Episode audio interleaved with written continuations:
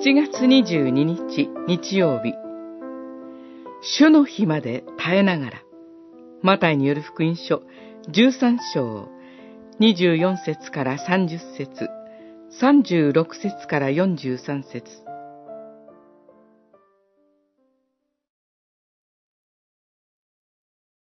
人の子は天使たちを使わし、つまずきとなるものすべてと、不法を行う者どもを自分の国から集めさせ、燃え盛る炉の中に投げ込ませるのである。彼らはそこで泣きわめいて歯ぎしりするだろう。その時、正しい人々はその父の国で太陽のように輝く。耳のある者は聞きなさい。十三章、四十一節から四十三節。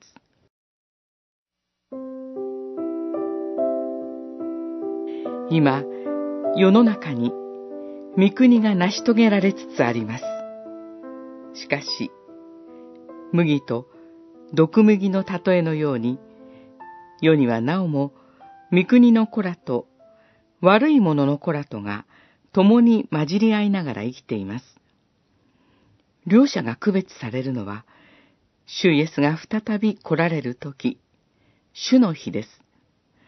ですから信仰者には、世の中で生きる悪い者の子らに対する忍耐が必要とされます。また、知恵も求められるべきです。信仰者は、この世で悪い者たちが早くいなくなるように求める、といった態度を取るべきではありません。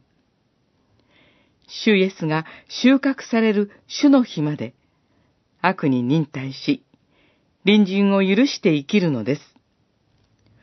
キリストの体である教会が、この世の中で完全に支えられるために、信仰を固く守りましょう。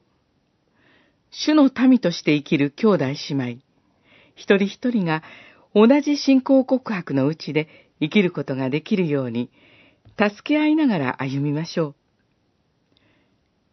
ただ主なる神の教えに従い、信仰に固く立って忍耐し、主の日を待ち望みましょう。その日が来ると、御国の子らである私たちは、悪い者の子らである不法を行う者と明らかに区別されて、その父の国で太陽のように輝くのです。耳のある者は聞きなさい。